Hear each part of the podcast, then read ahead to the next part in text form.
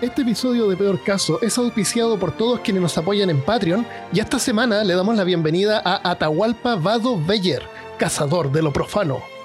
Si este podcast tiene valor para ti y quieres ser parte del equipo que mantiene este proyecto a flote, visita peorcaso.com y haz clic en contribuir. Muchas gracias.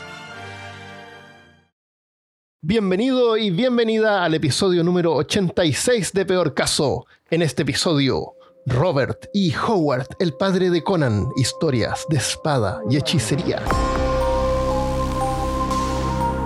Hablándote desde los lugares más haiborianos de Austin, Texas, soy Armando Loyola, tu anfitrión del único podcast que entretiene, educa y perturba al mismo tiempo. Junto a mí esta semana está Christopher Kovacevic. Barbarie es el estado natural de la humanidad. La civilización no es algo natural, es un capricho de las circunstancias. El barbarismo ha de triunfar siempre al final.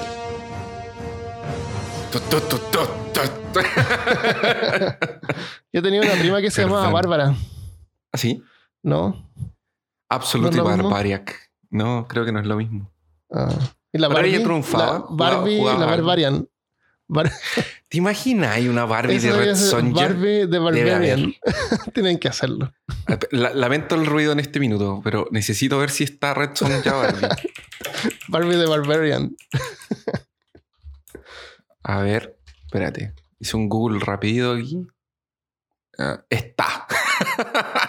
Pero son conversiones, ¿no? Hay gente que la agarró y le hizo unas, unas cosas. Apare- yo veo a de Sonia de Heroes of the Storm.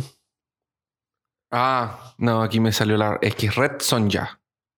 ¿Es, ¿Esa es, es Red Devil? Mm, no. Red, eh, Red Devil es uno de los personajes del no. Eh, no, Salomon Kane. No, no sé. Ah, el Red, sí, es un vaquero, creo. No, una mujer. Que es Chi No, entonces, entonces Red- Red, Sonja. Red creo. Sonja, sí, eso. Vamos a hablar Es de Red. Sonja. También. Poquito, pero sí. Ya. Ya, Y. Barbie de Barbarian. Sale con barba. Se llamaban bárbaros porque tenían barba. O sea, fuera de chiste, a lo mejor es por eso, ¿no? Así como medio despeinado. No, pues sí, bárbaro, por lo que yo no me acuerdo, es un concepto de los romanos que les decían bárbaros a todos los que no eran romanos. Ah, Por eso eran bárbaros. Pero no sé si era porque tenían barba. Ah, sí, era porque tenían. Creo que lo escuché en la Tortulia una vez. Que creo que. mm, eh, es porque lo- los romanos se afeitaban sí, pues. y los otros tenían barba, entonces eran los bárbaros. Puede ser. Eres un bárbaro, Armando. Bárbaro. Tú también, Yo también soy un bárbaro, pero yo tengo menos. Pero bueno, la verdad. nos vamos a ir por las ramas de nuevo. Por las barbas. Por las barbas. ya, dijimos que no íbamos a hablar sobre Conan, sino que el autor de Conan. Sí, vamos a hablar sobre Pero, Robert vamos a, hablar, y Howard. pero vamos a hablar de Conan también. Así que no se vayan, no se vayan. bueno, Robert nació el día 22 de enero de 1906 Oye, en, En en el país, en el país más grande del mundo. en el país más grande del mundo. En el mejor En- país del mundo. Exactamente. Yo no tenía en una- idea. ¿No? No. Es- eh, fue en una pequeña ciudad eh, que se llama Pister, que está cerca de Fort Worth, en Texas, en el mejor país del mundo. Su padre era un médico y era un médico interior. Entonces ellos tenían que mudarse por el interior de Texas. Ah, por eso Eh, viajaba tanto. Exactamente, viajaban un montón por eso. Hasta que se, a mediados de 1919 se instalaron definitivamente en una ciudad que es Cross Plains, que es un pequeño villarejo donde hay villanos. Sí, un- sí, una ciudad inmunda, chica. Una, una ciudad, un pueblito. Un pueblito, era un pueblito, pueblito. Sí. Eh, cuando era niño, eh, Howard iba por el desierto, se imaginando que era un cowboy disparando con sus dedos o tal vez con una ramita. Tenía una, una gran imaginación y jugaba con espadas de... De hecho, cu- después cuando él va a ser adulto va a tener una espada en la casa. Entonces cuando se inspira para escribir cuentos de Conan, agarra la espada y sale como Ah. cortando árboles, así como... ¡ah! Él tenía una personalidad muy característica. De hecho, eh, ya vamos a llegar en ese punto, pero él eh, cuando escribía, eh, ya no me voy a adelantar, perdón. Em, Esto fue entonces. Era atlético. era atlético. Era, era muy. Era, era macizo. Era, Claro. era un hombre alto. Tenía un metro, más de un metro ochenta y cinco. Y además que Conan era su alter ego, ¿no? Ah, no sé. Ah, no Puede sabemos ser. todavía. No sabemos. Entonces le disparaba a indios imaginarios. eh, Qué bueno. traspasaba amigos con su, con su espada de madera de mentira. Y a los 15 Después se años. quedaba, se quedaba solo con amigos imaginarios que había matado a Claro, los verdaderos. porque ya no tenía más. Mató a todos sus amigos imaginarios con espadas. Y a los 15 años empezó a escribir algunas de sus primeras historias así a, a- amateur, de forma amateur. Su primera historia la envió a dos editoriales, que fue una historia sobre Bill Smiley, que era un, un cowboy, y eh, la historia se llamaba El poder del ojo humano. Esto fue en 1921 Ya. fue rechazada. Y no fue hasta el 1924 que Howard consiguió su primera publicación en Weird Tales. Y esta fue una publicación de una historia llamada Funk and, perdón, es Spear and Funk, que es un cuento sobre los hombres de las cavernas y la cazada en una era prehistórica. Spear es lanza y Funk es como colmillo, como Colmillo. una, una Oye, garra, aquí ya no podemos evitar eh, nombrar a Lovecraft. Podemos mencionar acá que es donde Lovecraft publicaba en Weird Tales, ¿o no? Sí, Porque alguien que no sabe, eh, Weird Tales es la revista donde Lovecraft hacía sus publicaciones. Entre muchas otras personas, obviamente. que era. Pero es como una- famosa por era- eso. Eran historias pulp, que eran historias cortitas. Claro, historias Y- cortas así de, de, de muerte y, y violencia y eh, horror. Y, y- y misterio, detectives. Eso. Y, y pulp era el nombre por el papel. Porque era de mala calidad, estos Era de como de barato. Era Eh. como desechable. Claro. Y podían, Era ser podían ser bimestrales o mensuales. Weird Tales ahora Y parece que es trimen- trim- trimensual, cada tres meses. Cada tres meses. Mm. Eh, puede Todavía ser. Que tenga, creo que tienen versión online. Si quieren saber más sobre la Weird Tales, ha- hablamos con más detalle en el episodio de Lovecraft. Este episodio es un poco complementario. Y si yo no recuerdo mal, en el episodio de Lovecraft también hablamos de, de Robert Irving Howard. Hay Yo algo que tengo que hablar sobre Weird, Weird Tales, que no lo mencionamos antes. Ah, Pero no sé si será el mejor momento. Pero, una cosa, porque a lo mejor me estoy adelantando. Eh, Roberts, lo vamos a llamar Mr. el señor Roberts. Señor Robert. Digámosle- Howard. Eh, digámosle Robert porque Ya, a Robert. Lovecraft le decimos Howard. Sí, es que y si le decimos Howard, La gente va a creer que estamos hablando de Lovecraft. Ah, ya. Entonces, eh, Robert, en ese tiempo la gente era, tendía a ser como un poco más eh, sexista y, y racista y Y xenofóbica, ¿no es cierto? El Robert no se caracterizaba por ser más que el resto. Eh, incluso varios de los héroes que tenía eran mujeres, Sí. pero, pero igual us- usaba o abusaba del, de las típicas, eh, eh, ¿cómo se llama? Pre, Preconceptos. preconceptos así como que la- Prejuicios. los prejuicios, claro, igual abusaba de los prejuicios. El- los orientales eran siempre así como malvados y misteriosos. El- y los negros parece que eran mal, malvados, parece. Era mal. Eh, eh, Como él va a trabajar en, en- Él va a crear su propio mundo, sí. Los, los- porque de hecho Conan es un hombre de piel... No es blanco, pero es un- de una piel así eh, más... Sí. Un poco más Pero, oscura. pero era como, como lo común, así como que un oriental eh, Sí. a lo mejor facilitaba para escribir, porque así como la gente ya tenía ya la- el prejuicio en la cabeza, entonces Eh, te era- ayudaba a entender la historia. Y lo Sí. otro es que el- la, la revista Weird Tale era diferente a otras revistas porque era como que se atrevía a poner más. Y si tú miras las portadas de Weird Tale, hay un montón donde aparecen mujeres desnudas. sí. Y entonces, esas imágenes de la portada es una imagen de una escena de alguna de las historias que aparece en la revista. Entonces, si tu historia aparecía seleccionada para aparecer en la portada de la revista, te pagaban un poco más. Ah. Y eso incentivaba a los escritores a incluir una escena eh, sexy. Sexy. En- Claro, entonces por eso es que Robert eh, incluía estas escenas sexy para incentivar a que le pusieran la portada.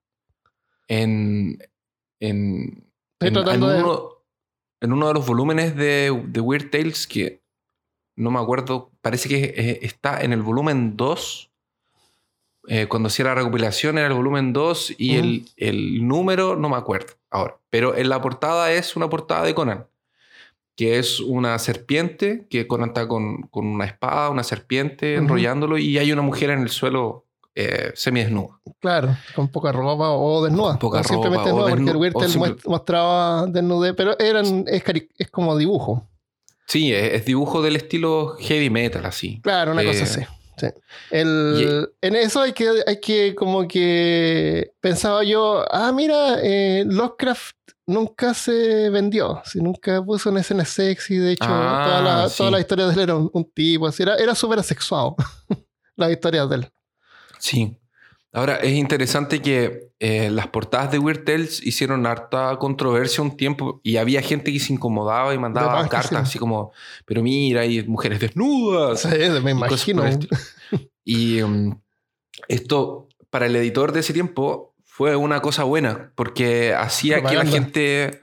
es- Claro, era como imagínate los darle... adolescentes, oh, Eh. mira, Weird Tale, claro, por eso eso le La ayudaba gente a la mal y- atención y controversia. Y, Y, y fue, cualquier propaganda es propaganda. y fue, fue bacán porque ellos, ten- ellos el, el, Fue genial, ¿Quién fue, hacía- fue bárbaro. Ah, fue bárbaro. El, ah, ¿Quién hacía el ilustrador que hacía las portadas? Eh, ah, tenía un nombre. eh, lo voy a buscar. Dame un segundo para buscarlo.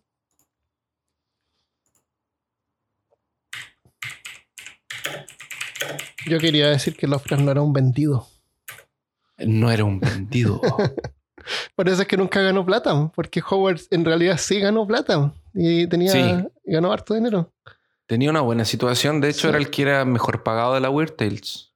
Ah, sí. Él es que también era el que produci- eh, producía mucho. Mm, Tenía muchas historias y vendía no solamente para Weird Tales, vendía para otras revistas también. Aquí está.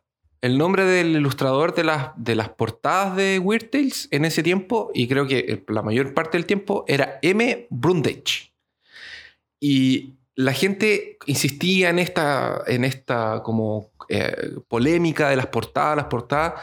Y un día el editor principal hizo la editorial del- de la Weird Tales y reveló que M. Brundage era Margaret Brundage. Oh. Entonces, ¿quién hacía las portadas así eróticas o con mujeres desnudas y como que sexualizaban a la mujer? Era una mujer. Ah, Entonces, como que con eso dijo, ya, pero eso se- paren de reclamar si es, es ella la que hace la- las portadas. ya. Porque es ella quien imaginaba, porque lo único que le daban a ella era como un esbozo de lo que iba a pasar en la, en, en- en la historia y ella imaginaba algo. Ah, Entonces, de hecho, las Era ilustraciones... como, era como un Felipe. Eso, es como Felipe, como Felipe Cho. y Conan, eh, en esa visión de ella es súper diferente a la visión que tenemos nosotros de Schwarzenegger, que es una visión de, un- de otro ilustrador, que es el que es Frank, em, que es Frank Frazetta. Que. Frank Frazetta fue el que le dio la imagen de Conan que nosotros tenemos en la cabeza musculoso, grande, del cabello negro, largo. Esa imagen como del Conan que sería el Schwarzenegger es de ese, que es de ese, de ese ilustrador. Ya. Ah,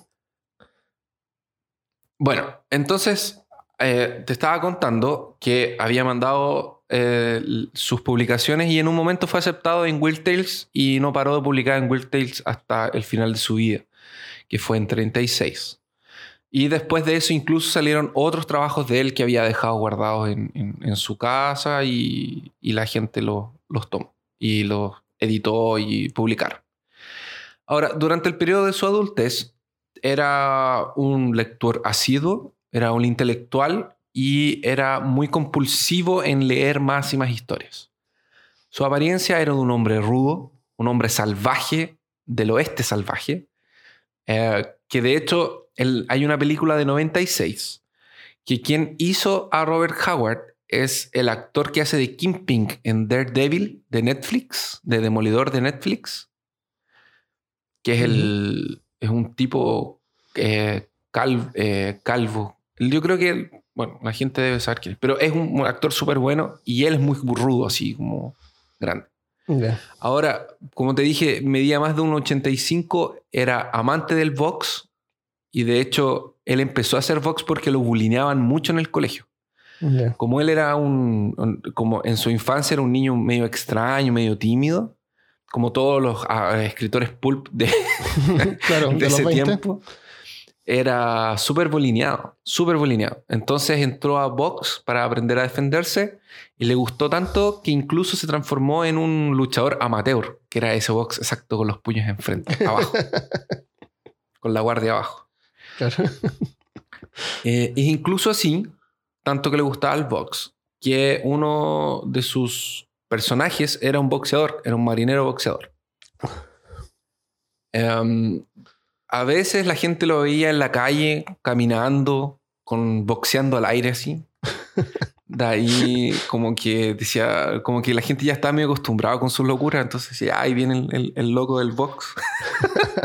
¿Te, acuerdas cuando hicimos el episodio de, correr? Que hablamos de speed walking. Sí. Y yo me parece que te comenté, pero no en el episodio, que había visto a alguien corriendo de espalda, corriendo hacia atrás. Sí. Bueno, el otro día vi otra, otra, otra cosa que tú puedes hacer. el tipo venía corriendo y de repente se daba como una vuelta, así como en 360 grados, ¿cachai? Ah, sí. Después corría un poquito más y después otra vuelta en 360 grados. La cosa más rara que he visto. Pero el tipo, el viejito corriendo de espalda. El viejito corriendo de espalda. Entonces, eh, la gente lo veía caminando y iba boxeando en el aire. Y esto era después le preguntaron por qué hacía esto y él contó que era porque se inspiraba. Mm. Era cuando, cuando estaba escribiendo las historias del boxeador, estaba andando y luchando porque tenía que saber cómo era la lucha, qué iba a hacer en la lucha. Entonces él se iba imaginando que él era el boxeador y que iba luchando. Ah, le decían Bob Caño Duplo, que es como, eh, como una escopeta recortada. y andaba por eh, las ciudades entrevistando a los Texas Rangers, que son los policiales de, para saber historias. ¿En serio? Sí. Lo de haber querido harto. sí, para, para la gente. Ah, no, ahí viene Robert. ahí viene Robert de nuevo. A, lo mejor la, a lo mejor a lo mejor tenían la historia lista. A lo mejor no era. A lo mejor era como un honor para ellos también porque iban a aparecer en ah, la historia. Después cuando se hizo famoso en una de esas, sí. Claro. Ahora, tenemos que entender que las revistas Pulp, como la, la que era un policía así, eh, señores, nosotros tenemos un podcast, ¿me podría contar alguna historia perturbadora? Nuestro podcast perturbado. Ah, Ahora ah, no, que hay que pensar que las revistas como la Weird Tales no eran revistas para todo el público. Ah, eran cosas que Solamente algunas personas. solamente los nerds eh, solamente los nerds. O sea, por ejemplo, no eran revistas que eran apropiadas para una dama. Eh, excepto que fuera dibujante. Excepto que fuera dibujante, obviamente. Pero son cosas de, de, la época. Sí. Entonces entrevistaba a los policías, que eran los Texas Rangers, entrevistaba veteranos de la guerra civil y entrevistaba ex esclavos para saber cómo era la vida de, ah, ¿eh? de esclavos los que cruzaban la frontera. A veces se ponía un sombrero y con eso estaba totalmente disfrazado y cruzaba la frontera a México. ¿Se ponía un sombrero mexicano? No sé si era un sombrero mexicano, pero yo leí ah, que un sombrero, se ponía, sombrero texano. Se ponía un sombrero y cruzaba la frontera. no sé por qué. Sí, en la frontera igual nadie lo iba a conocer, pero era su, como su disfraz. Ya. Pero bueno, igual, hace calor, entonces como que no anda con en una, eh, en una de esas era para que no le reconociera la cara. Bueno, cruzaba la frontera, se iba a Tijuana y entraba a los bares de mala muerte, bebía con los locales ah. y eh, buscaba pelea con los, con los, con los valentones del, ah, del bar. ¿Hablaba, ¿Hablaba español? ¿Hablaba, ¿Habrá hablado español a lo mejor un poco? No tengo idea. Yo lo que, lo que escuché es que, viste que acá la gente habla como sureño, así como el típico acento sureño de Estados Unidos, pero él no hablaba así. Él hablaba como bien, era como. Era como Ah, raro. no tenía. Puede No ser. tenía acento sureño. Mira, por mi experiencia en, en Texas, en Texas, era más probable que los mexicanos hablaran inglés de que alguien en Texas hable en español. Porque generalmente quien habla en español en Texas es extranjero. Sí, pues, pero él iba a México. Por Él eso me, me parece más lógico que en México hablaran inglés. Ah, Porque en México todo el mundo habla inglés. O sea, la mayoría de la gente habla inglés. Puede ser. No sé. no- no es sé la sensación que a mí me dio cuando fui para allá. Y bueno, entonces eh, buscaba estas peleas de bar y como que así iba generando sus historias. Y obviamente eh, eso le trajo amistades y enemistades. Entonces, habían bares a los que no podía entrar, había otros bares que sí. Qué bueno. Eh, después de que terminó el colegio, trabajó en algunas cosas, como por ejemplo secretario de un escritorio de abogados. También. Entretenido. No, espérate, que viene uno más entretenido. Ah, Era. Era. Atendía una farmacia. oh, qué entretenido. Fue cartero. Ya estamos mejorando. Eh, está bien. Uno pasea. Y, para mí no fue, su, no, no fue su último empleo, pero para mí fue el empleo más épico que tuvo. Mm. Era ayudante de topógrafo. Ayudante topógrafo. O sea, él no era el geólogo, tampoco. Él era el tipo que tenía. El que la- sostenía esas barritas el que, de el colores. que sostenía la barrita, ¿cachai? Genial. Entonces, a él, eh, me lo imagino así como, ya, Robert, más para atrás. Y Robert para atrás. A la izquierda. Ya. A la derecha. quédate quieto. Levanta. Qué entretenido. Ese trabajo. era Robert. Ya. No, con razón describía esta historia. Por eso se aburría mucho. Sí. Ay, pero atendiendo farmacia. Ya me lo imagino atendiendo farmacia. Tú nunca sabes con quién te encuentras. Quizás cuántas veces te has encontrado con alguien que en el futuro va a escribir eh, una, una historia que va a aparecer en una película o algo. Claro, te imaginas llega un tipo así, oh, me da un remedio para, para el estómago. ¡Ah, ustedes son cobardes! claro. ¿Cómo se puede enfermar del estómago? Burlándose de los clientes. Claro. Tengo estas pastillas que son para mujeres. Porque en ese tiempo eran sexistas, ¿no? Estoy abocando, evocando esos, esos tiempos. ¿Cómo está su gonorrea?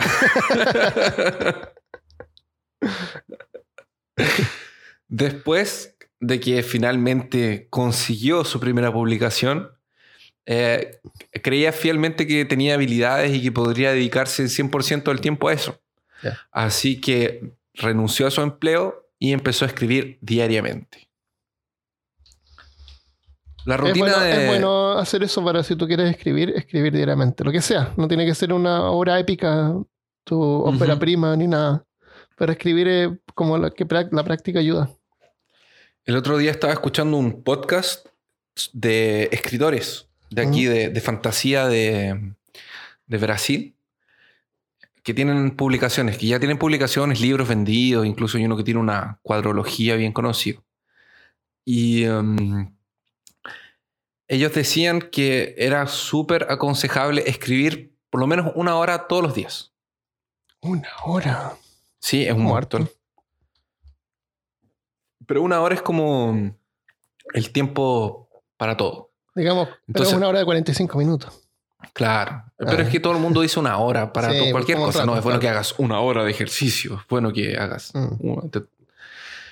Y ellos decían que era muy bueno que la gente practicara todos los días. O sea, porque ellos son escritores profesionales. Entonces ellos escriben todos los días, se obligan a escribir alguna Sí. cosa. Y cualquier cosa puede ser en papel, no necesitas sentarte en el escritorio, pero y, y lo que se te venga a la cabeza. Eh, aunque sea horrible, aunque sea muy malo, pero continuar, porque por último después esa idea se descarta. O tú no pueden, sabes cómo o la vas a poder salir usar en el ideas que las futuro. puedes usar en otras partes. Eh, eh, que encajan en otras cosas. Sí. Pero bueno, se encerraba en su escritorio y dactilografaba sus historias golpeando las teclas de su máquina de escribir Underwood. Era una, es Mientras- una de estas máquinas enormes de grande que se necesita fuerza y músculos en los dedos para poder eh, apretar un, un Sí, botón, una palanca, una, una palanca. Así, tacac. Sí. Era una palanca, sí. Era una palanca. Yo, Pero- mi mamá tenía una de palanca, pero era más moderna. Esta de aquí debe haber sido un, un tanque. Sí. Vamos a poner una foto en peorcaso.com. Eh, porque Para su casa es un museo. pues, su- se puede ir a visitar y está su pieza ahí con su máquina de escribir y una camita. Algunos libros de la época. Se supone que mientras escribía y apretaba la máquina así como pac, pac, pac, pac, pac, pac, eh, gritaba los diálogos de los personajes como si estuviera representando la escena él mismo. Ah, genial. O como si en su propio puño estuviera una espada, encer- eh, la tuviera en- entre sus manos. Así que la gente, como sus padres, los vecinos, todo el mundo sabía cuando él escribía. Porque hablaba alto, gritaba, apretaba las, las- las teclas del- del- de, de la máquina de escribir y, y- y gritaba maldiciones y los diálogos y todo. Así que además de, de- Porque no solamente escribía su género de Conan, de hecho Conan fue lo último que él escribió. Ya. Y eh, que fue... De hecho, él es el padre de lo que se conoce como el género de espada y brujería, que le pusimos espada y hechicería en, Ujú. en- Sí. eh, al capítulo, pero es porque... Sword and Sorcery. Eh, sorcer- sorcery sería más como brujería, pero Sí. brujería Es que suena debe ser mucho porque a... suena con Sword and Sorcery. Como que, Eh, como que rima. como que rima. Y de hecho, él no solamente hizo los cuentos de Conan, tiene, además de esa literatura de spy y brujería, tiene cuentos de terror, tiene en el lejano oeste, tiene de boxeo, De crimen. tiene de crímenes también. Y de hecho, incluso él escribió para una, para una revista que eran como cuentos eróticos, Mm. pero él lo hizo con un seudónimo, no lo hizo con Ya. con su propio con su propio nombre de Robert E. Howard. Era, ¿cuál yo sé cuál era su seudónimo. ¿Cuál era ese seudónimo? Era Robert E. Howard con sombrero. Le he ponido un sombrerito. Su madre sufría de tuberculosis y desde que estuvo desde que se casó con su padre, Esas son que mujeres como- que, que hacen cosas con patatas todo el tiempo. Patatas fritas. sí, con tubérculos. Claro. Qué malvado eres. Todo lo que hay para comer ma- mamá, madre. Tuberculosis. Patatas fritas. Eres una persona muy malvada. hermano. De patatas.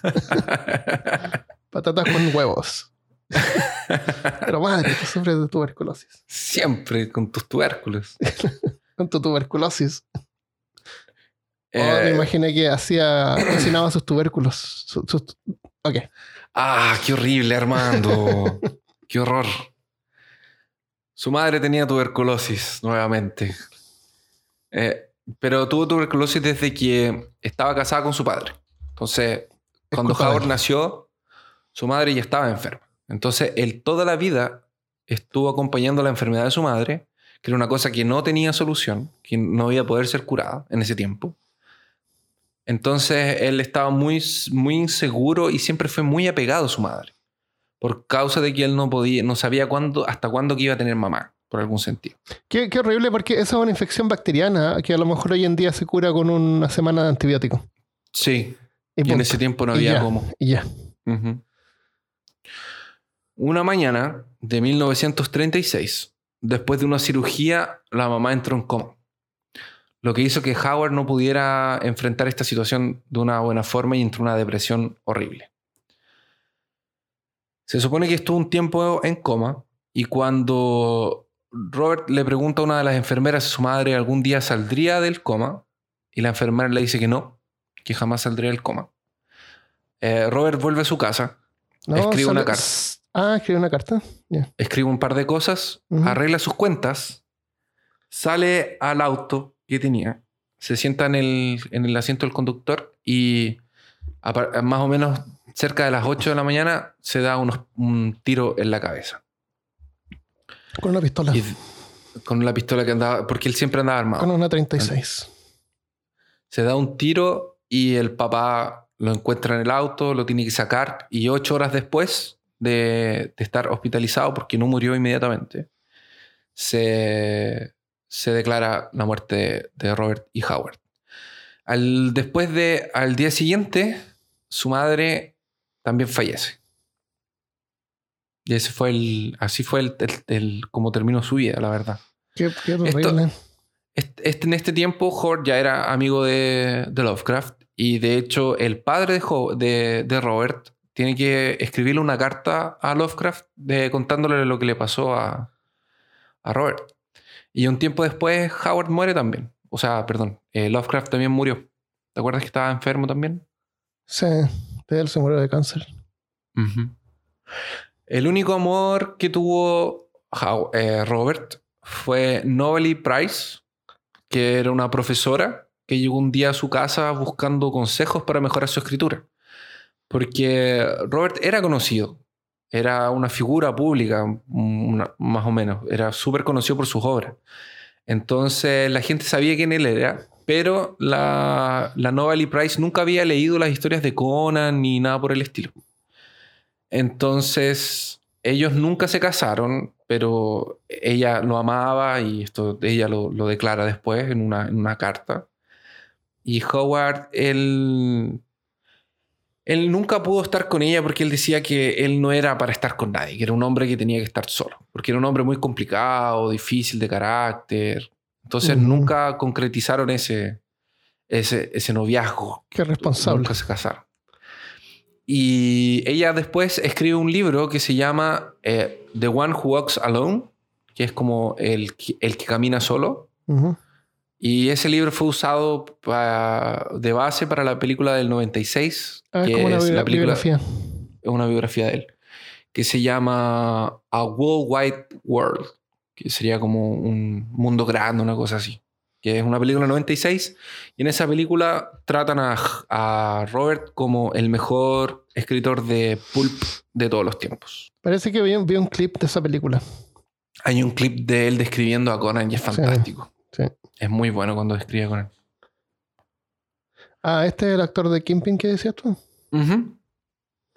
Vamos a dejar el trailer del en. Yo les recomiendo que si pueden, tengan acceso, que vean la, la película.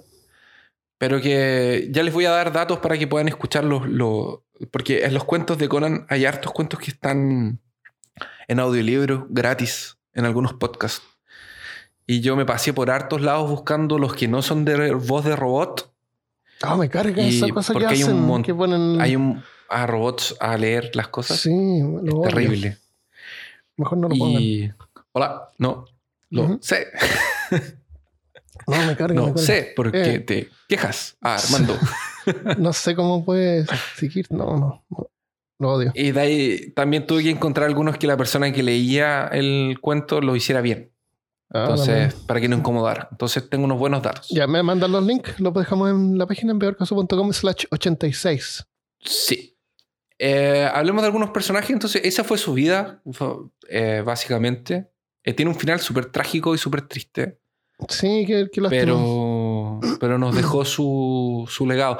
De hecho, si tú haces las cuentas, él tuvo como 12 años de carrera, Ya. que fue del 24 al 36, que el 24 le, aceptaron la primera obra y en 36 se mató. Mm. Entonces, todo lo que él creó lo hizo de una forma frenética en 12 años. Sí. Y es súper poco tiempo para crear y le todo lo que bien. él hizo. Y aparte que le iba bien. A lo, a lo mejor eso también lo incentivaba. Porque Sí, a otros actores como que no les va bien. y- a cualquier persona que no, que no le va bien, como que se des- des- des- desincentiva. se desilusionó también. Sí. Ahora, en comparación con, con- con Lovecraft, Lovecraft tuvo su, su auge mucho después de, de que él había muerto. Sí, pues en ese tiempo Lovecraft fue- quería hacerlo como por amor al arte. El Él nunca lo... tipo o sea, de gente que no, no quería depender del dinero, no, no era importante. Era muy aristócrata para trabajar por Eso, dinero. claro. Sí. Eso yo creo que puede haber sido. Solamente al final le compraron unas obras más, más, más caras, pero en general a, Howard, a, a Lovecraft no le pagaban tan bien cuanto No, pues, a, a Robert. Y Robert, obviamente, como lo dije al principio, trabajaba con muchas más editoras, entonces mandaba trabajo para hartos lados. Bueno, algunos de los personajes principales de, de Robert son Solomon Kane, que sería como el primer éxito que tuvo, que es un puritano que anda con dos pistolas y una espada cazando demonios y tiene bastante que ver con hechicería, brujería. ¿Solomon? Es muy bueno también. Solomon Kane. Hay una película también Ah, de Solomon Kane. Eh, después tiene a Cool, que es un- una especie de Conan, pero que es en la época de a la Atlántida, el un Atlante. Está Bran McMorn, que es un picto, que eran una especie de celtas que luchaban contra el Imperio Romano. Y después en 32 viene Conan, finalmente, que sería como su obra culmine y máxima. ¿Y Red Sonja? Ahora, y Red Sonja está en 34. Y Red Sonja, la verdad, fue solamente un cuento que escribió. Yo te voy a hablar de ella. Y- pero fue solamente un cuento que escribió que tuvo más éxito de lo que, de lo que él pensaba. O sea, hay un libro que se llama eh, Devil. Que casi me lo compré, pero no me lo compré porque dije no lo voy a leer. Yo ni siquiera sé si ese es de él. ¿Era de él? Devil. Ah, O sea, fui a esta tienda de libros usados a buscar eh, libros de él. ajá. Quería encontrar el Ah. cómics del elefante. De la No- Torre del Elefante. Sí, no lo pude encontrar. ¿Te, te gustaría contar más o menos de qué se trata ese cómics? ¿O esa historia? Sí, después tengo una sección con las historias que Ah, más me ya, gustaron ya, y, un pequeño comentario. Ya, bueno, da, da igual. ¿Por qué? No, da igual si era Devil o Red Sonia era un cuento o un libro. Estaba viendo ah, el, el, el que libro. tú viste. Ah. Devil. The Chi Devil. A ver, déjame Sí, ver. es un libro, es un libro del de, de Robert Howard. Y esa Chi Devil creo que es la misma que es Red Sonia o Sonja. Pero no estoy seguro. Tú eres el experto. ¿Por qué me sale una, una chica de una película de los años 80 como muy... ¿Red Sonia? No, busqué Chi Devil. Ah, busca Chi Devil Robert una- Howard, que es como una guerrera también, con pelo rojo. Ah, no, la Chi Devil es, es, una, es una pirata. Ah, pirata ya. Es, una, es, es- fue, es que hubo un, Sí, arco, un arco en que Conan tuvo una... De hecho, se supone que ella es como el, la, el amor, el verdadero amor de Conan que tuvo en su vida entera, esa, esa pirata, que fue la que más, la que más amó, así, como la Eh. única que de verdad amó de, ver- de verdad, amó de verdad, verdaderamente. Un personaje de él. Es, es- es- es- está en la historia de, de Conan, pues ellos dos están, es- es- esa Chi Devil es de Conan. Ah, es como la, el amor de Conan. No de Parece que sí. No de Robert Howard. Eso, es como Ah, un ya, amor de. Conan. Si Ah. no me estoy confundiendo de personaje, Ya. porque si no, Chi Devil debe ser una Ah. historia de, de piratas. Ya, es otra, otra mujer. Entonces Red Sonia es otra persona. Sí, Red Sonja es otra persona. No es la Chi Devil. Pero vamos a dejar fotitos de todo esto. Entonces, Solomon Kane es un espadachín duelista puritano. Que era una publicación regular de, que él tenía en la Weird Tales. También al año siguiente nació Cool, que era un salvaje de la Atlántida que tenía aventuras en ese periodo antes de que se hundiera la Atlántida. Entonces, si tú te das cuenta, los personajes tienen eventos cataclísmicos entre una y otra, entre uno y otro. Entonces, el, ¿para qué? Para que en... Porque la técnica que tenía el Robert era para no tener que estudiar eh, demasiado sobre historia y culturas para poder escribir sus cuentos, porque era algo que llevaba demasiado tiempo para que fueran históricamente accurate, como históricamente fieles. Lo que él hacía era inventar historias en un periodo ficticio de tiempo, pero que estuviera tan lejos que él pudiera manejar eso.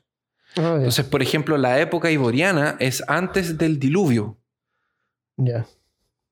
Es en un continente cuando el continente, la Tierra era otro, era otro mundo. No sabía, ni siquiera se había separado los continentes. Ya.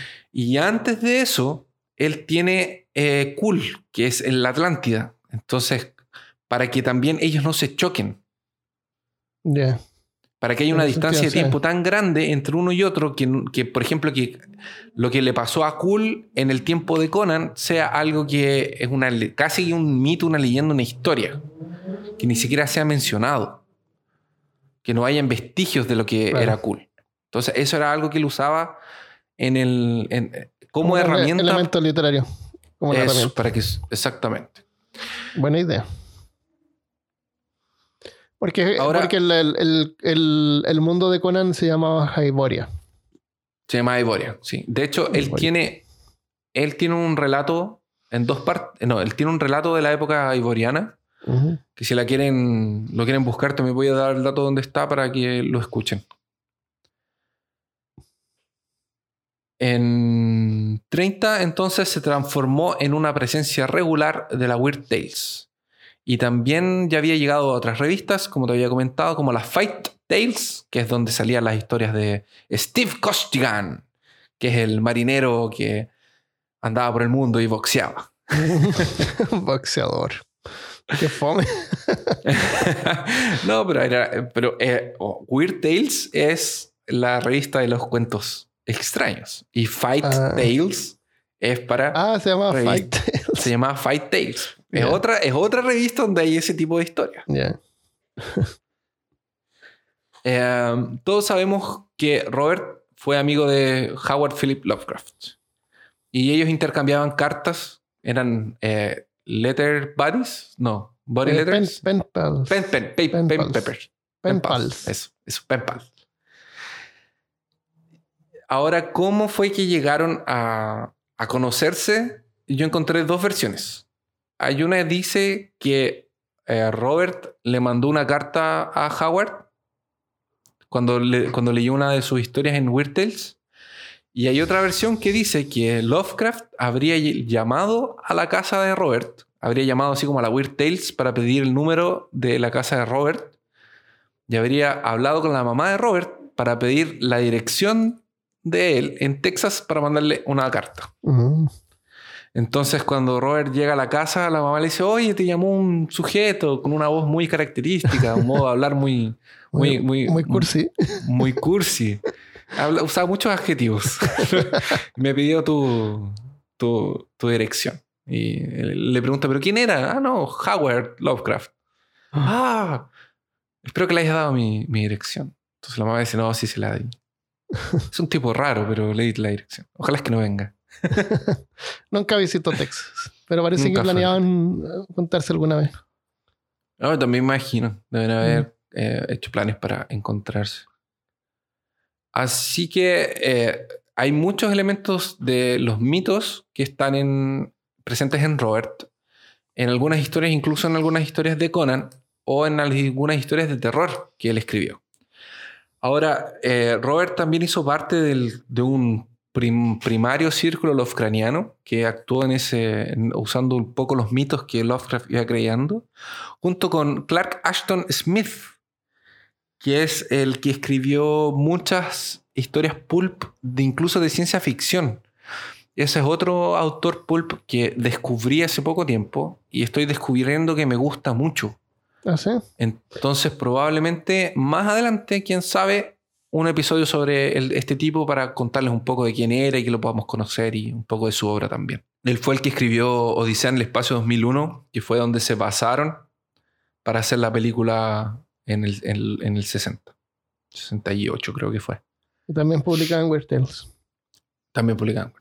Las historias de, de Robert en, el- en la parte como de terror, de misterio, son mucho más eh, un Indiana Jones o la momia de Brendan Fraser que los relatos de Lovecraft en ese sentido. Son más aventura, generalmente son exploradores, hay bastantes tiros, peleas, pero aún así al final hay, una, hay un desenlace con un monstruo y, es muy, muy, muy... Yo realmente les recomiendo esas historias de él son tan buenas como las de Conan. De hecho, son historias que a veces se te confunden si es uno de Lovecraft o era de Robert. Así, que Ah. así como... Esta historia me suena muy Lovecraft, pero a Robert, pero tiene unos elementos que, que Lovecraft no usa, como por ejemplo eh, muchos tiros, mucha pelea, ese tipo de cosas. Después voy a hablar de La Piedra Negra, que es uno de los relatos más Lovecraftianos que él tiene. Ahora, eh, en la era ivoriana, que es el tiempo donde pasa las historias de Conan, es un universo que él inventa para que no pueda, necesite estar apegado a la realidad histórica como te había contado antes. Ahora, las historias de Conan tienen una característica bien interesante que lo hacen muy único, que es que no fueron escritos en una orden cronológica. ¿Qué quiere decir esto? Que Robert decía que Conan le contaba las cosas. Era el mismo Conan que se le aparecía, no se le aparecía. Pero cuando él escribía, él imaginaba que Conan le estaba relatando las cosas. Mm, Entonces, cuando una persona te cuenta la historia de su vida, eh, ella no te la cuenta con un orden. Ah, nací, crecí, fui para allá, sino que él te va contando sus aventuras. Entonces, un día él va y le cuenta la aventura cuando él era pirata. Entonces, el otro día él va y le cuenta cuando él era rey. Entonces, eh, y al otro día él va y le cuenta tres historias de cuando era bárbaro o cuando era ladrón. Entonces, las historias de Conan, cuando si tú las ves por orden de publicación, no fueran publicadas con una orden desde el que él nace hasta que es eh, rey, por ejemplo. Están saltadas porque esa es la- una característica, que eh, él, él, él sentía que él era solo alguien que escribía lo que Conan le contaba. Ya. Yo, yo vi al... No, dale, dale. Dale, dale, dale. No, vi algunas historias donde el, empezaban en tiempo presente los- las historias. Y resulta que el protagonista tenía como sueños de una época pasada, donde era un guerrero o algo así. Sí, Y resulta que era como una vida pasada en la época aiboriana. sí, sí. O sea, en el pasado había sido Conan o algo así. Hay, Pero- hay un, O sea, hay si, un par de... si hiciera una película ahora, podría partir en tiempo presente, en tiempo actual. Hay un, hay un cómic de, de la Marvel que ellos representan esto, que sale en una noche que está lloviendo y en una tormenta. eh, Robert está solo escribiendo y, y se empieza a imaginar que Conan empieza a aparecérsele atrás con un hacha y lo empieza a amenazar y lo empieza a amenazar y en un momento Conan se crea solo. Oh. Aparece. como que él se crea es genial, es genial realmente. En la- Y lo que te iba a comentar de ese que tú dijiste, sí existen esos relatos. Eh, de hecho, hay uno que se llama como El Jardín Secreto, una cosa así, que lo tengo anotado más adelante, que es eh, justamente sobre eso, sobre una persona que tiene sueños de que era un bárbaro en una vida mm, pasada.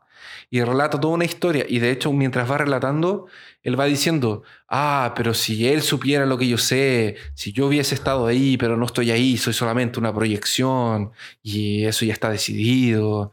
O mientras yo veía y me preguntaba esto, yo veía que eh, pasaba esto otro. Entonces como que va jugando con eso.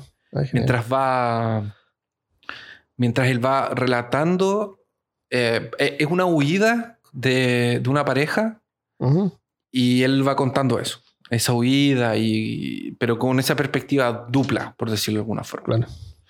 Ahora, Conan, o sea, Conan, Robert describe a Conan de la siguiente forma. El hombre Conan, el hombre, perdón, el hombre Conan apareció súbitamente, súbitamente sin dar trabajo en mi mente. Parecía que no estaba creando, sino que relataba cuentos y eventos que pasaban. Por semanas solo escribí historias de Conan. El personaje tomó pose total de mi mente. Por eso es que el mismo Conan narra las cosas. Y por eso es que está en lugares diferentes y es bárbaro, ladrón, rey, pirata y tiene todas las edades y momentos distintos de su vida, porque también se va moviendo por el continente iboriano. Entonces él aprovecha este tipo de, de cronología para relatar, para él, para él escribir cualquier cosa, en cualquier momento y en cualquier lugar de, de su Mm. continente. ¿Tú crees que él creía que era como sus vidas pasadas o algo así? No sé. O a lo mejor no, no necesariamente. Al- algo así que uno ve a Conan y se imagina al bárbaro, que es como pura violencia, pero parece que Conan era inteligente también. Sí, Conan era muy inteligente. Él sabía varios idiomas. O sea, él aprendía los idiomas para lo que le servía. O sea, no era un tipo prolijo que estudiaba lenguas, porque de hecho hay una historia que dice que Conan encuentra que es como de, de maricas. Perdón por decirlo de esa forma, pero es la forma en que él lo dice. Le, le- dice que encuentra muy efeminado eh, eh, eh, estudiar letras y lenguajes y artes y cosas así. Que eso de ahí es- pues, él aprendía los idiomas. Conan dice porque- eso. Sí. Ah, Él, él aprendía los idiomas para lo que le servía, que era para, Para hacer tratos, entender, hablar, pero siempre con acento. Ya. Y también eh, Conan es un, es un personaje me que es muy imagino a, a. Brad, Brad Pitt en, en, los, bar- en los Bastardos. sí, En una cosa así. Cuando trata, cuando trata de hablar inglés, ni, ni siquiera trata. cuando trata de hablar in- italiano. En italiano. Eh, y Conan tiene esa característica. Grazie. Conan tiene esa característica. Que él, además de ser muy inteligente, él es muy honrado, es muy estratega y tiene una fuerza de voluntad. Tiene una fuerza de voluntad que Robert te la transmite de una forma que tú te sientes empoderado por la fuerza de voluntad que ese bárbaro tiene al momento de enfrentarse a situaciones O sea, Que son- onda despertarse a las 7 de la mañana y levantarse completamente tiro. absurdas. O sea, tú sientes. Hay un relato que él se enfrenta como una babosa y está empujando una. Está empujando. Se sube a un techo y empieza a empujar una, una gárgola de una estructura de millones de años atrás. Y tú sientes que le hace fuerza y le cuesta y Oh. y empuja y pa y cae. Es increíble. Realmente te sientes dentro de la batalla, de la emoción de la cosa siguiéndolo. Y él se esconde, toma un camino, se acuerda de otro lugar. Es, es un estratega, es súper inteligente, eh, es muy honrado. Y él también, dentro del machismo del- de la época, era como, era como, entre comillas, más... eh, Caballero. caballero, porque obviamente Conan entra y las mujeres se derriten y Ah. todas las encuentran. Siempre la chica más linda de la historia se lo ve ella, se enamora y se lo imagina tocándola, que tiene esas cosas así media, media, medias calentonas. Claro, para la portada. Y claro, para la portada. Y Conan la mire también, se apasiona. Entonces, eh, siempre es así. Entonces, eh, eh, hay uno que, que, que, por ejemplo, esta la del pirata. me, imagino a de- Lovecraft leyendo y pasando las páginas.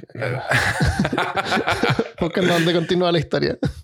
En la historia de que él se enamora de, de la, de la pirata, él estaba en un barco eh, remando porque era un, era un esclavo y este barco pirata llega, que ella tenía una tripulación de solo hombres negros y era la única que no era negra. Obviamente porque era la que comandaba el barco, era el capitán. Ah, claro, del barco. obvio. La jefa. Entonces saltan todos al barco de Conan y Conan salta de vuelta. Al final el único que sobrevive es Conan, porque siempre es así, es más fácil deshacerse de los extras. Claro. Y, y ella lo ve y se enamora y le baila. Entonces Oh. como ella sabía en ese momento que él era el hombre, el único hombre en la tierra que podía ser su, su rey. No, es, Conan eh, tiene eso también. Pero tampoco, este, tampoco es violento con las mujeres, así como de violar y cosas así. No existe eso en el, Ya. con Conan. Yo, de hecho, no recuerdo haber, de todas las historias que leí y que escuché, no recuerdo ninguna en que eh, escuchara una violación, pero sí como que se insinúa que si Conan la deja a la pobre chica en peligro con este tipo, el gallo la va a usar para todos sus placeres y su, lo que él quiera. Pero Conan así, él en sí es un personaje eh, que tiene su moral, tiene su propia, cumple sus promesas, él es honrado, de nuevo lo dije, eh, pero él, él tiene esa cosa que valora su palabra, entonces él hace un trato y lo cumple, a veces a él lo tratan de engañar, entonces cuando él lo engaña, él le engaña de vuelta, pero siempre es así. En fin, es- yo realmente lo recomiendo. Yo me emocioné mucho y me puse a hablar de más, lo lamento. Está bien, está bien. Vemos que te gusta. Em, bueno, después de que. Ah, están las dos películas de Conan, ¿cierto? Y hay una película de Red Sonja también, que también sale Schwarzenegger, que es una curiosidad eso, pero no hace de Conan, hace de otro personaje. Ah, Ahora, el cuento de la Red Sonja pasa en Rusia, fue contra el Imperio Otomano y eh, salió en 34. Es un personaje que se hizo súper conocido y súper famoso, que no, de hecho al principio ellos no estaban juntos en el mismo tiempo, de hecho, obviamente, pero después la, la juntaron con él. Pero Te puedo interrumpir. sí, Estoy buscando acá a Red Sonja en la película y en la portada aparece Red Sonja o Red Sonia o Sonja. Bueno, en la portada aparece ella y atrás aparece Arnold Schwarzenegger sí. ocupando un- like, tres cuartos de la portada porque es lo que venden. y no era Conan en esa película. Y no era ni Conan, pero aparece igual con No, espada y es como que cualquiera que mira, eh, oh, es Conan, es otra película Es de Conan. Conan. Sí. Es para vender. Claramente. Ah, la voy a buscar. La voy a ver. La primera película de Conan fue grabada en, en España. en- y, y hay hartas cosas de la producción que es bien interesante. De hecho, si tienen, si quieren, si tienen interés en esa, en esa parte, la, la Ah. pueden buscar. La historia de Red Sonja fue eh, publicada en 34, como te había contado. Y está basada en, hechos históricos. Entonces, él fue atrás realmente de estudiar y se preocupó de tener un, un- trasfondo histórico fuerte y grande. Que de hecho fue lo que, lo que le dio más trabajo. Por eso se demoró mucho en publicar Sonja. Y por eso era que él no lo hacía. Porque la- las publicaciones de, de Conan eran en todas las Weird Tales. Y él escribía no solamente de Conan, escribía de Solomon Kane, escribía y para otras publicaciones. Entonces él estaba constantemente produciendo material. Era una máquina de producir historias. Él no paraba. Era un trabajólico absurdo el, el Robert eh, Howard. Pero después de que él muere, las historias de Conan pasaron a manos de algunas personas que las editaron, las trataron de colocar en orden y, eh, y le ponían historias entre medio de otros escritores que escribían de, Conan, que hay unas muy malas y unas bastante buenas, casi del nivel de, Robert, eh, para tratar de ordenar un poco y fue cuando empezaron a lanzar los compendios. Ahora, esto empezó a revertirse. De hecho, hay un sujeto que no encontré el nombre, olvidé el nombre, la verdad, eh, que decía que tenía los derechos de Conan y no los tenía. Ah. Entonces engañó un montón de tiempo a la gente diciendo que, él tenía los derechos. Em, después en los años 60, a mediados de los años 60, que trataron de empezar a ir atrás de los originales y empezaron a ordenar esto de la forma en que Robert lo, lo habían hecho. Porque la verdad es que incluso hay una asociación ahora que cuida de esas cosas. Eh, hay una sociedad que cuida de, de- de las cosas de, de Robert, de, de todas las cosas que él creó. Porque él tampoco tuvo hijos, entonces medio que se perdió ahí. No tenía un, un heredero. Eh, ya, ¿te puedo hablar un poco de los relatos? Ya, yo quiero saber del elefante. Ya, sí, ya estamos llegando, llegamos a la parte famosas. de los... Eso. Estamos llegando ya a... Les voy a contar un poco, separé las historias que mm, me gustaron más, un poco. Las voy a mencionar, así bien cortito. Eh, pero antes tengo que mencionarles a Frank Frazetta, que me parece que lo mencionamos al principio del capítulo, que él es el que ilustró las portadas de, de algunas Weird Tales y de, algunas, eh, de algunos cómics también de Conan. Entonces él le dio la, la imagen de Conan que nosotros conocemos hoy, que se nos viene a la cabeza, es de Frank Frazetta. Vamos a colocar algunas imágenes de él también en la página. Em, la cosa en la cripta es uno de los, de los relatos. La película, la primera película de Conan tiene unos. Tiene varios relatos que hicieron el, el guion principal de la película. Eh, la cosa en la cripta es una de ellas, que es cuando encuentra la espada. Que es cuando los lobos lo persiguen y él se mete en una, en una cueva y encuentra la espada de él en, en una cripta. La torre del elefante Espérate, también espérate, es la uno de los- la espada. La espada eh, Ah, originalmente era, era un arma eh, de la Atlántida. Es una espada atlante. La de No la película. La, parece que la, la de Conan. Ya. La espada supuestamente de él era un arma fabricada en la Atlántida. No sé si habrá tenido más poder o menos. Tampoco no, no creo que era mágica ni nada. Pero es originaria de la Atlántida.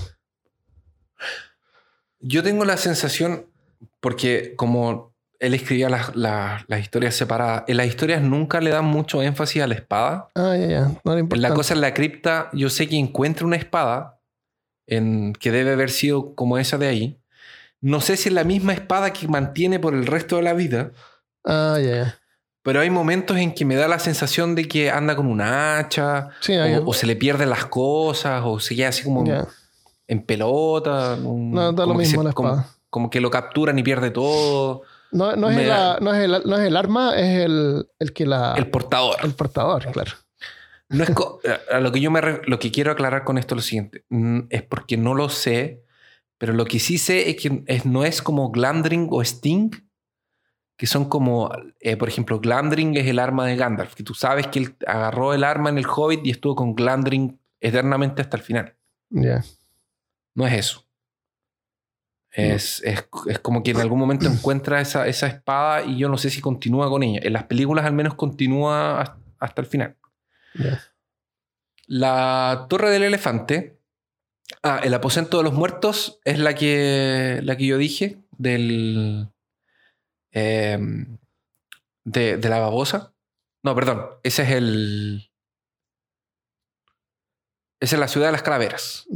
Y el dios del cuenco es una muy buena, que es súper lovecraniana, que hay un artefacto en una, en una especie de museo y a Conan lo pillan tratando de, de robárselo eh, y descubren que lo pillan tratando de robarse un artefacto porque hay un tipo muerto en el suelo que lo acusan a Conan de un asesinato. Y después descubren que de que este sujeto había traído un sarcófago que le habían mandado de un otro lugar, que le habían mandado de... Y él estaba como... Tenía presentado unas señales extrañas, no lo voy a contar bien para que la gente lo vaya a escuchar.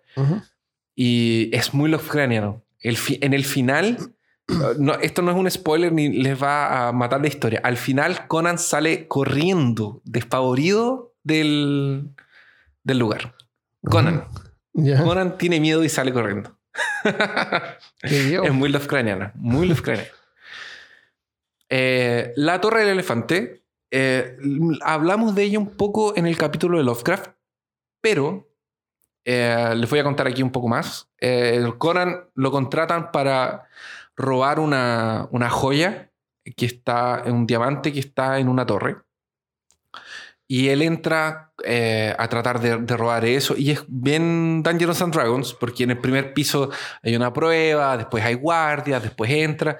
Y mientras va subiendo, se va encontrando con otros bichos distintos eh, con los que tiene que luchar y, y- y tratar de. de, de- y, y va pasando las pruebas. Y cuando llega al último piso se encuentra con, el, con este ser. Porque es un ser que Conan cree que se parece con un elefante porque tiene una trompa y tenía unas alas quebradas, pero no es un elefante porque Conan nunca vio un elefante. O sea, Conan, que nunca vio un elefante, escuchó relatos de cómo era un elefante. Ah, ya. Y pensé que ese era un elefante. Y cuando él llega y ve a este ser que viene del espacio Ajá. Eh, y se encuentra con él, él cree que se parece a un elefante. Ya. O sea, el ser podría ser una mosca, Bueno, tenía trompa. Bueno, las moscas tienen trompa. pero es un ser que viene del espacio, que llegó hace mucho, mucho, mucho, mucho tiempo a la Tierra. Un mago lo capturó y le pide deseos y cosas. Y le cuenta una historia súper triste de su raza. Y después él no podía volar y lo torturaban.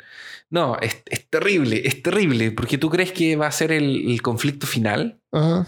y va a ser como un ser repugnante y es completamente duele el corazón de escuchar la historia del elefante cuando te cuenta que venía de su raza que se quedó solo que está hace años y años y años y años con este mago que lo tortura que lo y al final le pide ¡Ah! Al final le pide a Conan que que lo mate Oh. que lo mate y que, él va a acabar con un hechizo que él- con su muerte. Y, Conan se siente mal por el sujeto y, y siente pena. No, es, es- es terrible, es terrible. es muy agoniante. Genial. genial. Pobre elefante. El pobre elefante. No, yo les recomiendo porque es súper Lovecraftiana también, en el sentido de que es un ser que viene de otro planeta. De hecho, me, me me recordó mucho las historias de. Me recordó mucho la historia de los Elder Things. Ujú. Se parece mucho a eso. De que llegaron del espacio, se les olvidó cómo volar, se quedaron acá en la Tierra. Hace millones y millones de años. Em, está el Valle de las Mujeres Perdidas, que básicamente es un valle con, con Amazonas. Exactamente. Está La Reina de la Costa Negra, que es esta aventura de, la mujer pirata, que es como el amor de la vida de Conan. Está La guarida del gusano helado, que también pasa en una montaña. El dios bañado en sangre. La maldición del molonito, la maldición del monolito. Y la ciudad de las calaveras, que también... lo- lo- los. eh, ¿Cómo se llama? Pi- ¿Pichones? ¿De esos eh, palomas del infierno? Eh, las palomas del infierno. Algo así. eh, Ah, no del vi. infierno, que son, supongo que son como especies de viakis. Porque también era, era como Ah. mezclado con Lovecraft. No, no vas inspirado en. Eso. De hecho, eh, yo no alcancé a ver esa parte y se la voy a quedar debiendo en una de esas. Hacemos un extra. Porque hay unos relatos que son en el mismo universo. Claro. Fueron a propósito hecho como para. Eh, pero, exactamente. pero, la- pero él le pone otros nombres. Sí. Lo cual De lo hecho, genial. De hecho, yo me eh, estoy esperando eh, porque me compré una coletánea, encontré una coletánea en Amazon de una editora de aquí de Brasil que agarró esos cuentos que están entrecruzados con Lovecraft y los metió todos en un volumen y después Ah, de que lo ok. lea les cuento. Dale. Así que en, en La hija del gigante de hielo, eh, Conan se pierde, va atrás de una, como de una elfa que encuentra en la nieve también, tiene unas alucinaciones, y eh, etc. Yo se los recomiendo, de verdad, son muy divertidas y hay unas bien cortitas y otras no tanto. Ahora, relatos que no son de Conan. El Jardín del Miedo, que el Jardín del Miedo es este relato que Armando nos comentaba del personaje que va a otra vida y cuenta desde su perspectiva eh, como si él estuviera reviviendo esos momentos. Eh, de hecho, hay un bicho que es como un murciélago, un hombre murciélago que rapta a la, a pareja de- del protagonista y, y él va y se tira como con una hacha. Eh, fuego Azur. Fuego Azur Banibal. Fuego Azur Banipal. Esta historia es buenísima. Es de dos exploradores que están en el desierto buscando una ciudad perdida. Y encuentran la ciudad perdida. Y eh, llegan otros, otros ladrones que les quieren quitar lo que ellos encontraron. Y eh, tiene un desenlace con un. Con una criatura como de otra dimensión, que es un guardián de, de una, de una joya es genial, es buenísima. Es, pasa los años 30 también. Es, es bien así post eh, Primera Guerra Mundial. La cabeza del lobo, que es una sobre hombres lobos, que es muy buena también. La piedra negra es espectacular. Es, da mucho miedo. Es mega Lovecraftiano. Eh, si les gusta Lovecraft, es- tienen que es- leer eh, El fuego de Azur Panipal y La piedra negra y La cosa en el tejado. Que La cosa en el tejado es como la precuela de La piedra negra, si es que no me equivoco, no me estoy confundiendo. Pero eh, tiene que ver, están conectadas. La cosa en el tejado es terrorífico. Es un... Hay dos amigos, uno se va de viaje, cuando vuelve trae un objeto y llama a su amigo para que lo vaya a visitar y cuando están de visita y él se queda a dormir ahí, siente una cosa en el tejado, siente nada con el tejado, siente algo en el tejado y el desenlace es brutal, brutal. Y esas son las que yo les tengo para recomendar. Así que les dejo una lista después en la página para que vean.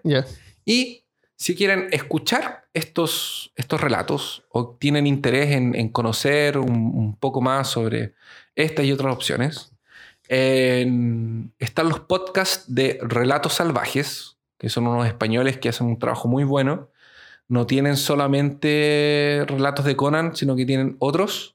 Y lo Los leen pueden bien. encontrar en Evox y los leen bien. Genial. Eh, escuché uno. Tienen varios relatos de terror, entonces van a encontrar a Edgar Allan Poe, tienen los de Lovecraft también.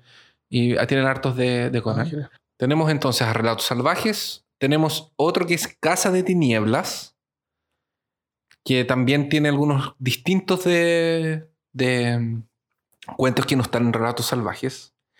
Tienen otro, eh, hay otro que se llama Cuentos de la Casa de la Bruja, que es otro tipo que también tiene cuentos de terror y que tiene unas partidas de rol también de Call of Cthulhu, de Cthulhu por si les interesa. Y hay otro que es el otro que yo usé para, para escuchar, que es... Estoy abriendo aquí. Que lo pueden buscar como Conan el Bárbaro. Así mismo, Conan el Bárbaro. Ellos tienen también unos cuatro relatos que están muy bien hechos. Em, eh, también está en iVoox. Así que para que los puedan buscar allá. Y eso. Cultura popular. Cultura popular. Tú sabes que el universo está protegido por el poder de Grayskull. Y secretos man. poderes encierra el castillo. Y He-Man luchará hasta el final. ¿Sabías tú eso? ¿En serio? ¿Mm? Por si acaso, los derechos de, de, de Conan están con la Marvel. Sí. Y ellos hicieron hartas historias que está el Conan antiguo. Y ahora, Parece este año, de hecho, de hecho, cuando yo fui en enero, estaban lanzando Conan de nuevo, reformado, reformulado. Y yo compré un, el primero, el número uno de Conan el Bárbaro en, de la nueva reformulación, con Ajá. las nuevas eh, ilustraciones, eh, cuando estaba en New York. ¿Mm? Estaba el primer volumen en enero. Es, pero increíble. Eh, ¿Pero Está es dibujado de bueno. nuevo? Sí, sí, con, ¿Y las con ilustraciones modernas. Ah, todo, sí. todo, todo. Sí. Ah, lo voy a buscar. Em, ya. Para que lo lean online. O Cuando Marvel compró los derechos de Conan, él compró los derechos del personaje, pero no de las historias, porque parece que se pagaba aparte. Pero a los ilustradores les gustaba Conan, tanto que insistieron en que Marvel comprara también los derechos de las historias. Porque si no, iban a poder hacer cómics sobre Conan, pero no canon. Ah. Eh, Entonces, Conan sin canon. Claro. Entonces, gracias a eso lograron hacer las historias de, de los libros. He-Man Ah. salió eventualmente y, y el nombre He-Man. Era, era, eh, He-Man es un dibujo animado hecho para vender juguetes. Sí. Esa es la intención de la existencia de He-Man, solamente. No, no, aparece, no tiene ningún trasfondo originalmente y eso fue inventado. Y, y fue en algún momento acusado de ser un plagio de Conan, pero parece que ganaron el, el- los juicios. Pero, pero He-Man no, no, no fue porque ellos. y- eh, era por ese tema también que creían que tenían los derechos para hacer juguetes y man- mandaron a producir los juguetes Eso dicen también que pudo haber sido una línea hecha para Conan, pero no lograron para los Conan, derechos. pero no pudieron tener los derechos, Sí. pues, entonces tuvieron que inventar algo porque la para los que no saben, porque tenemos auditores que son muy jóvenes, eh, eh, He-Man no fue primero la animación para después los juguetes. Son primero los juguetes. Hicieron la animación para vender juguetes. Sí. Es como Transformers. Transformers también era hecho, era una animación hecha para vender juguetes. Hay una serie en Netflix que mo- es del año pasado, se llama Los juguetes que nos hacen o los juguetes que nos hicieron. Como los, los, los- y, y hay una- un episodio sobre He- sobre He-Man que es súper bueno. Sobre He-Man. Sí, Ah, y ahí voy explican cómo cuando tenían que tener eh, monturas. Y- pero no tenían, tenían, como siempre están apurados de tiempo y pocos recursos, ¿no es cierto? Como todo. Así que pescaron una, tenían un set de, de animales del zoológico y pescaron el molde del tigre y lo hicieron más grande nomás y, y esa era la montura de, de He-Man y la montura de Skeletor, que es la, el mismo molde. Ah, el mismo molde, Sí, es y por eso tienen verdad. un, un tigre grande. Entonces, si no compraron un juguete de, de Mattel, que son animales del zoológico, es el mismo modelo. el mismo diseño. Quedó genial, quedó súper bien eh, Kringer. Eh, eh, ¿Qué más? Em, eso. Bueno, eh, He-Man tiene el pelo rubio, Conan tiene el pelo negro originalmente. Sí, lo tiene largo y el otro lo tiene corto. El otro es más corto y se transforma. Es como un superhéroe. He-Man es un invento. Es un superhéroe que se transforma. No. O sea, los dos son inventos, pero me refiero a que el He-Man es, es- creado solamente para poder vender. Sí. ¿Qué más? Están las dos películas de, de de Schwarzenegger. Y está la son- película de Jason Momoa, ¿se llama? Me hizo un momo- Pero es terrible. De hecho, esa película fue una que era para. Se supone que iba a tener se- eh, secuelas. Secuelas. Secuela. ¿Secuelas o no? Sí, pues Ah, sí, secuela. secuelas. Y lo típico que quieren hacer una trilogía. Que todo tiene que ser Querían hacer una trilogía. trilogía y no funcionó. No fue épico suficiente. Eh, Schwarzenegger es demasiado carismático, no, puede, no pueden con él. Y mm, las primeras dos de Conan son muy buenas, son muy divertidas. Eh, son, obviamente, son hijos de... la- la- las películas de Conan con Schwarzenegger son resultado de la época cuando fueron hechas y de las historias de, de Howard. Entonces, son hay que mirarlas objetivamente En- en como contexto. cosas en contexto, así como, como algo, por favor, que ¿ah? no, no son obras maestras ni nada, pero son muy divertidas, tienen unas, unas, unas tallas medio Ah, sí, son entretenidas. Hay un par de personajes inventados también que nunca salieron, como la- el, el par romántico de Conan, que me parece que no está en ninguna de las historias, al menos no de las que yo alcancé a leer. Y no sale Red Sonja, obviamente. Y eso. ¿Y qué más tenemos? Ah, los juegos. Hay juegos. Juegos de... De- Ay, no, no tiene juegos de rol. Pero es, eh, pero, es sin, pero es sin duda lo que inspira el bárbaro en cualquier juego. Ah, sí. Totalmente. Eh, juegos de, de rol hay de computadora. Está Conan Exiles. En Exile, que parece que no, no tuvo muy buena fama, pero fue como bien popular al principio. Grongrak. Gron, Grongrak, que aparece en el juego Fallout 4, en el Ya. Fallout 4. Eh, tú te encuentras unos cómics por ahí y, y revistas que te dan, algunos te dan puntos, otros te dan logros. Y Grognak es como un Conan. Y son las típicas portadas de, la, de Conan, de los cómics Ah, como quieres, pero es como rubio, y pero tiene un hacha también. Eh, tiene así como un- una, un, no sé, como taparrabo así como de piel. Ajá. Y, ¿y qué más tiene? Parece que eso nomás. Y uno en, hay botas de cuero.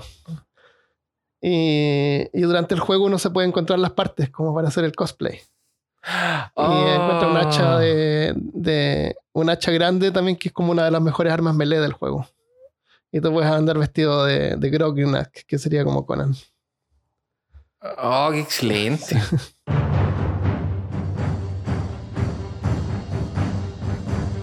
Antes de irnos vamos a leer un par de mensajes.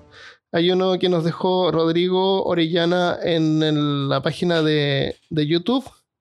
Dice, y esto en relación con el repost del Paso de Diablos, que al principio los episodios no estaban en YouTube, pero hay varios que escuchan en YouTube. Así que lo Ajá. pusimos en, eh, en YouTube. Y Rodrigo dice, hola, hace una semana que los estoy escuchando en Spotify. Y esta es la primera vez que encuentro que entro a ver su canal, canal de YouTube. Justo Oh. este es el capítulo que, escucha, que escucharé mañana. ¿Coincidencia? No lo creo. Saludos desde Rancagua. Pero los escucho cuando estoy trabajando en Talca o viajando. Holanda, ¿qué Talca, Rodrigo? Gracias. Gracias. En la página de Peor Caso de Facebook, en las revisiones, Alejandra Juárez nos envió un, un mensaje. Dice, el like queda corto. El podcast perfecto para escuchar de fondo, aunque advertido, no podrán concentrar- concentrarse en lo que hacen.